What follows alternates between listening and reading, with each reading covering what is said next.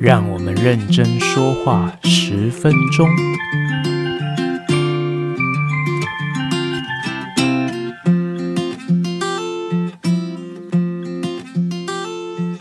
大家好，我是吉米师，欢迎回到认真说话十分钟。好，那我们上个礼拜呢，带大家认识从 VSEPR 的这个概念。了解分子的构型，那了解了分子的形状之后啊，我们就可以来认识今天的主题，就是分子极性与分子间的作用力。好，那在我们了解分子极性之前哈，我们先了解一下。那两个原子之间呢，可以透过共价键结合在一起。那什么是共价键？就是原子跟原子之间，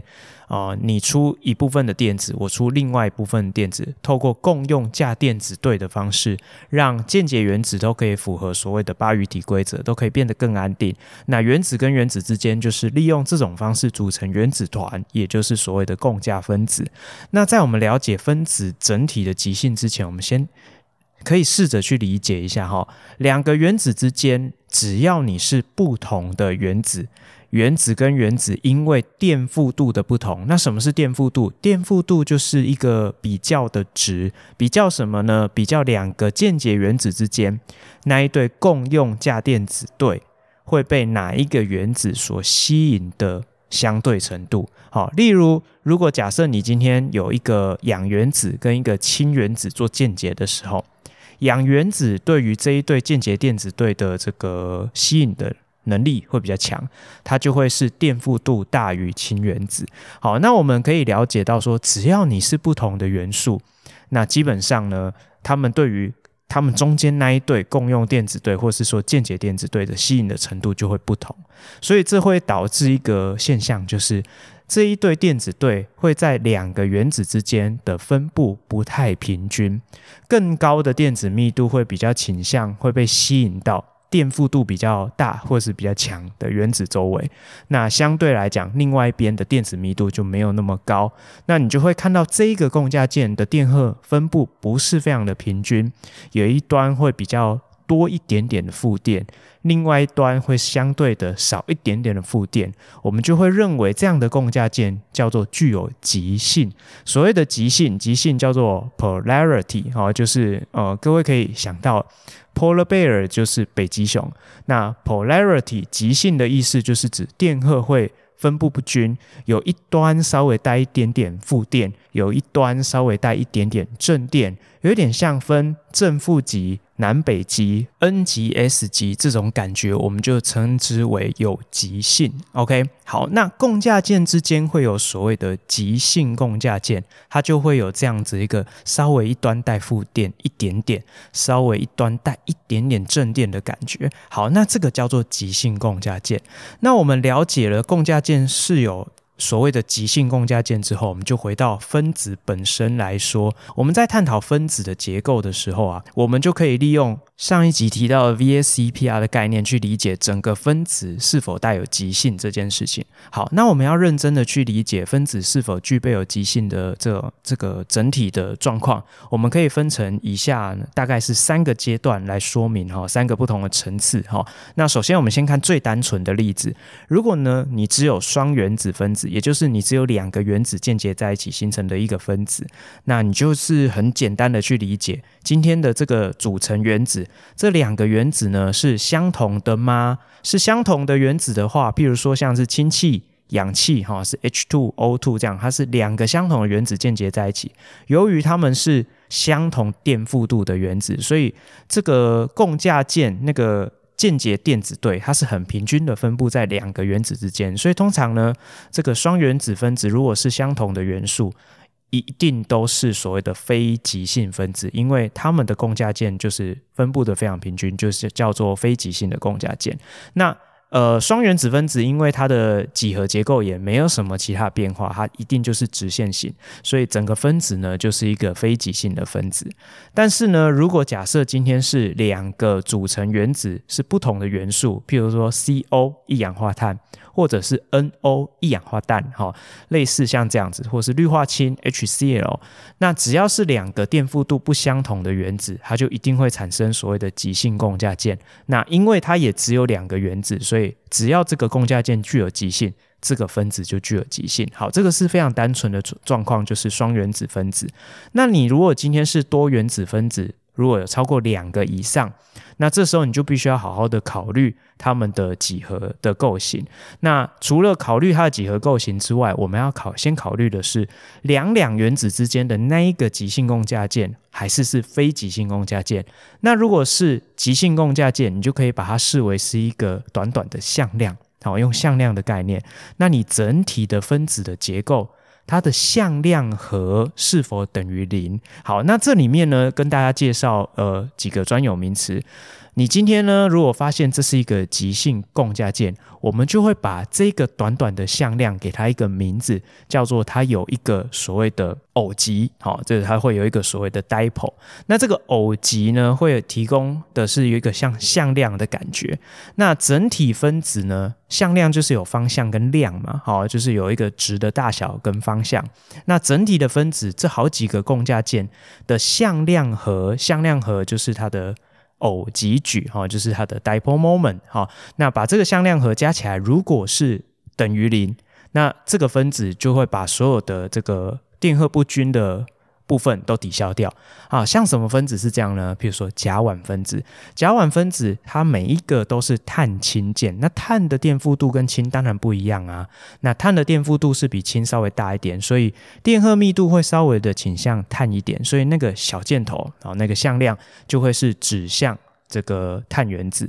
好，那但是呢，碳跟氢之间虽然是极性共价键，是具有偶极的。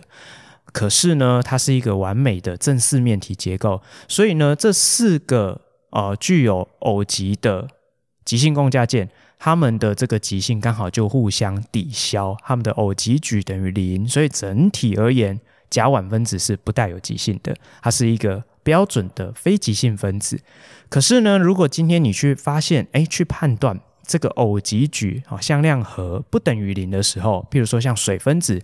氧跟氢是具有一个极性共价键，那水分子它是一个四面体衍生而来的角形，所以这两个箭头它并不会互相抵消，所以整体水分子而言，它是具有所谓的偶极矩，所以水分子就会是一个很标准的。极性分子，好，那第二个部分多原子的分子，我们稍微介绍到这边。那接下来呢，有一些比较特别的状况，我把它分到第三个部分。有时候呢，你在观察一个多原子的分子，它很有可能其实啊，里面的组成都是相同的元素，譬如说像臭氧。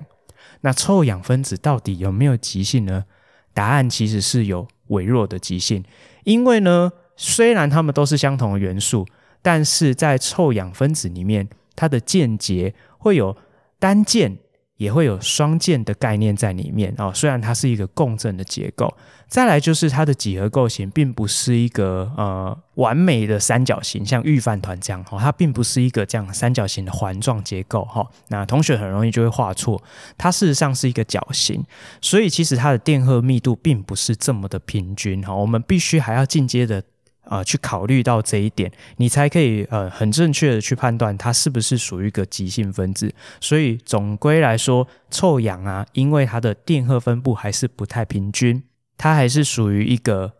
具有弱极性的分子，OK，好，那我们讨论完分子的极性之后，我们就可以透过分子的极性来认识这些共价分子它们的一些基本物理特性，譬如说它们的熔沸点，或者是甚至有没有粘性这些事情，我们是可以做一个基本的判断。那这个就会讨论到所谓的分子间作用力。好，因为虽然共价分子呢，它们是用共价键结连在一起的。但是呢，你今天从一个比较巨观的角度去看它容不容易融化、容不容易气化这件事情，你是要把分子跟分子的距离拉开，或者是打散它们的排列。所以其实跟分子内部没有什么太大的关系，内部是用共价键结紧密的结合在一起，那没有问题。但是你要把它打散，你要克服的其实不是共价键，反而是一个微弱的作用力，叫做分子间作用力。那分子之间的作用力很微弱。你可以想象得到，因为他们并没有一个正式的化学见解，但是他们还是会有一些互动的关系。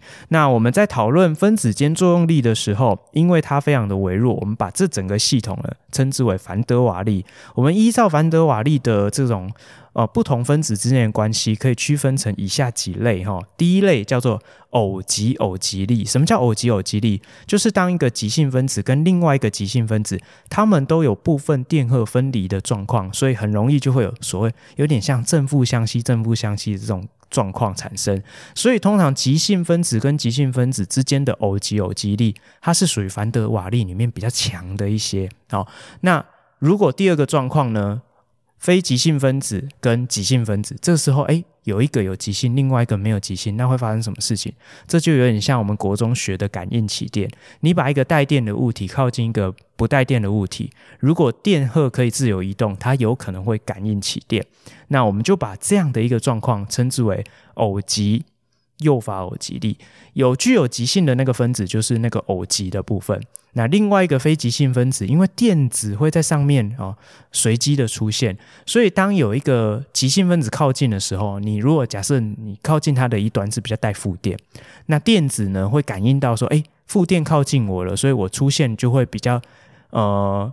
不会去出现在那个负电荷的旁边，它会跑到另外一边去，所以。导致这个本来非极性的分子也会产生一点部分电荷分离的状况，那这样也可以让它们吸引在一起，这个称之为偶极诱发偶极力。那最后一种类型呢，就是当今天是两个啊，或是多个非极性的分子聚集在一起的时候，你说，哎，那大家都没有极性，应该没有作用力吧？好，不是，因为电子呢会一直一直运动，随机的分布出现，所以呢，会不会有一个状况说，难免呃，在一个特别的时刻，哦。At this moment 哦，那这个时候呢，电荷突然出现在某一边稍微多一点点，另外一边稍微少一点点，它就产生一个瞬间的偶极，这是一个偶然的状况，产生一个瞬间的偶极。那连带的影响到旁边产生感应的偶极，那我们就把这样的力称之为瞬间偶极诱发偶极力。那这样种特殊的状况，其实是很常出现在呃我们日常生活周遭的这些广泛的非极性分子，它们都会有这种瞬间偶极诱发偶极力。那这样的一种力量呢，因为名称有点太长哈，我们就很常会用呃另外一个两个名字更广为人知的名字去取代它，好，叫做分散力。好，那这个分散力呢，哦、跟另外一个也很广为人知的叫做伦敦力，就是在讲这种。呃，瞬间偶极诱发偶极力。好，那还有一种分子间的作用力是更特别的哈，它是反而是非常强的一种分子间作用力，它有点像是一种特例。好，在分子间作用力的系统里面的第四种叫做氢键。好，所以诶，很多人会想说，氢键不是化学键吗？不是，它其实是分子间作用力。当今天呢，氟氧氮就是电负度前三名的原子跟氢原子键结的时候。因为那个电负度太强了，他们会把跟氢原子键结的这个共用电子对，几乎都拉到氟氧氮电子呃氟氧氮的原子身上哈、所以让这个氢原子的外围的电子密度很低，近乎裸露原子核的方式哦呈现在分子的结构里面，所以它在氢原子的这一端会带一个很强烈的正电，当它今天可以去指向一对 long pair 或者是呃。电荷密度很高的原子的时候，这时候它就会产生一个还蛮强的正负相吸的力量。我们把这种特殊状况称之为氢键 （hydrogen bond）。好，那它其实不是真正的化学键。那相比之下，氢键的这个键结的，呃，应该说它们的这个中间的作用力的能量强度，大约是一般正常共价键的十分之一。那氢键呢，又比刚刚讲的那些像是分散力啊，这这类型的分子间作用力又大个十倍左右，所以它是一个还蛮特别的存在。哈，好，那我们在高中化学里面啊。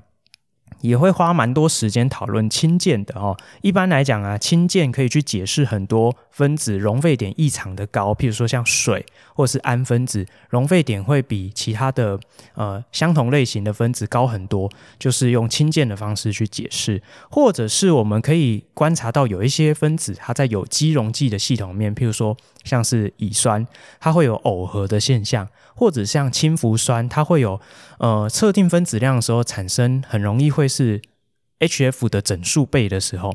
它其实都会跟氢键有关系。再者呢，它也是我们在解释很多天然巨大分子里面一些特殊的构造，比如说 DNA 的双股螺旋，或者是像是 DNA 里面的这个碱基的配对，它其实就跟氢键有很大的关系。好，那最后呢，稍微提醒一下，在高中里面啊，我们很常会去深入的研究。一个共价分子的氢键到底是属于分子内部的分子内氢键，还是分子与分子之间的分子间氢键呢？好，这个也会连带的影响很多它的一些基本的物理特性。好，我们只有透过了解共价键的特性，知道它是不是属于极性共价键，我们才有办法进一步的去了解整个分子。好，你还要有前面的基础，知道分子的形状，你才有办法知道整个分子有没有带有极性。那你了解分子带有极性的状况，你才可以进一步去判断它们是属于哪一种分子间的作用力，你才可以正确的判断或者预测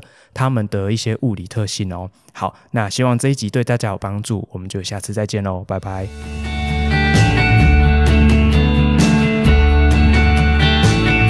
高效化学式全新系列，认真说话十分钟。这里是一个透过短短的十分钟短讲，将高中化学课程里面比较错综复杂、比较容易混淆的一些观念加以整理、比较以及浓缩精华的小天地。希望这个节目的内容可以帮助各位在通勤的时间，或者是在你耳朵还空闲的时候。对你们的高中化学的学习有所帮助哦。喜欢的话，帮我们分享给更多的朋友，让大家可以在十分钟之内也认真听化学，认真学化学。再次感谢你的收听，我们下次空中相会，拜拜。